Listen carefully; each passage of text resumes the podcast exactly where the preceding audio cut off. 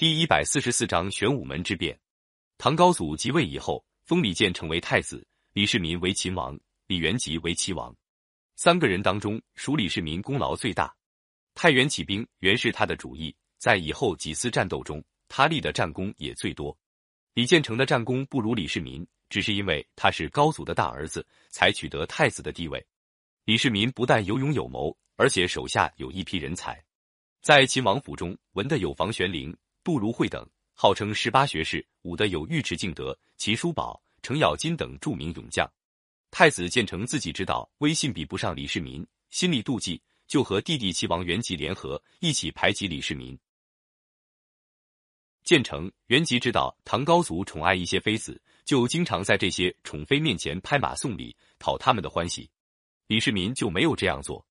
李世民平定东都之后。有的妃子私下向李世民索取随宫里的珍宝，还为他们的亲戚谋官做，都被李世民拒绝了。于是宠妃们常常在高祖面前说太子的好话，讲秦王的短处。唐高祖听信宠妃的话，跟李世民渐渐疏远起来。李世民多次立功，建成和元吉更加记恨，千方百计想除掉李世民。有一次，建成请李世民到东宫去喝酒，世民喝了几盅，忽然感到肚子痛。别人把他扶回家里，他一阵疼痛，竟呕出血来。李世民心里明白，一定是建成在酒里下了毒，赶快请医服药，总算慢慢好了。建成原极想害李世民，但是又怕世民手下勇将多，真的动起手来占不到便宜，就想先把这些勇将收买过来。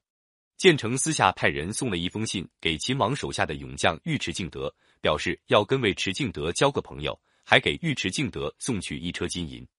尉迟敬德跟建成的使者说：“我是秦王的部下，如果私下跟太子来往，对秦王三心二意，我就成了个贪利忘义的小人。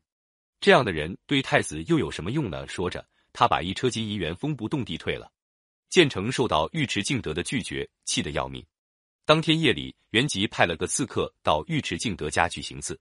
尉迟敬德早就料到建成他们不会放过他，一到晚上，故意把大门打开，刺客溜进院子。隔着窗户偷看，只见尉迟敬德斜靠在床上，身边放着长矛。刺客本来知道他的名气，怕他早有防备，没敢动手，偷偷的溜回去了。建成、元吉一计不成，又生一计。那时候突厥进犯中原，建成向唐高祖建议，让元吉代替李世民带兵北征。唐高祖任命元吉做主帅后，元吉又请求把尉迟敬德、齐叔宝。程咬金三员大将和秦王府的精兵都划归元吉指挥，他们打算把这些将士调开以后，就可以放手杀害市民。有人把这个秘密计划报告了李世民，世民感到形势紧急，连忙找他舅子长孙无忌和尉迟敬德商量。两人都劝李世民先发制人。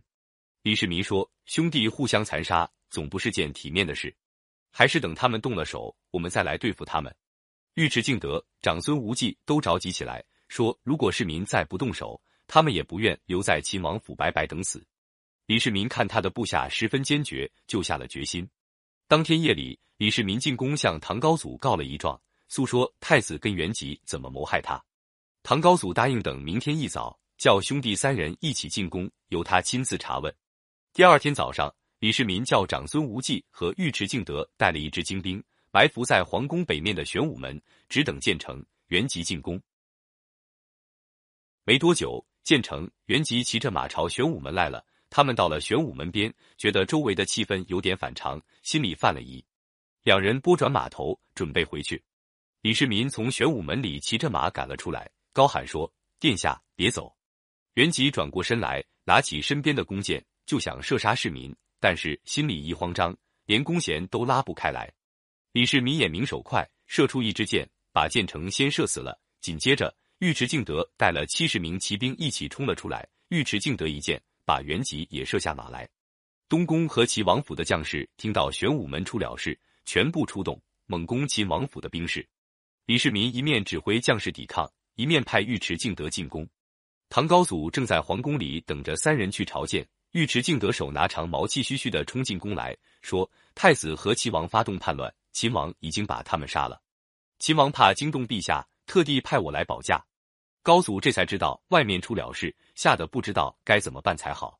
宰相萧瑜等说，建成、元吉本来没有什么功劳，两人妒忌秦王，施用奸计。现在秦王既然已经把他们消灭，这是好事。陛下把国事交给秦王就没事了。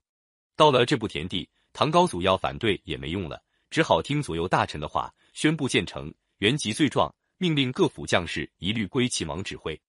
过了两个月，唐高祖让位给秦王，自己做太上皇。李世民即位，就是唐太宗。